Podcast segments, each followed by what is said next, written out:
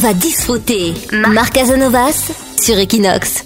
On va disfruter, ça continue sur Equinox Radio. Vous voulez apprendre euh, le catalan Et bien voici Marc Casanovas. Salut Marc. Salut. Bienvenue sur Equinox Radio. Ton expression de la semaine.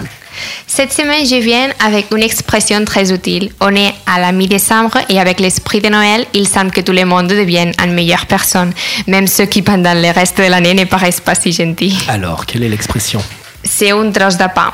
Trosse de pain. Alors, dans, dans quel, euh, dans quel cadre on peut l'utiliser, cette expression Quand on veut dire que quelqu'un est une très bonne personne. Il y a aussi une expression populaire catalane synonyme qui est c'est un bon Jean. On peut aussi l'utiliser.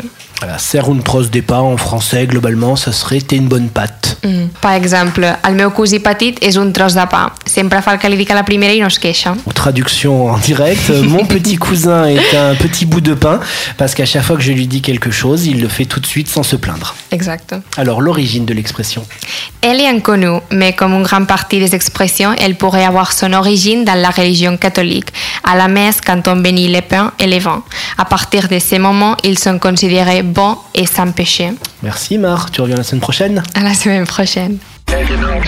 On va disfruter.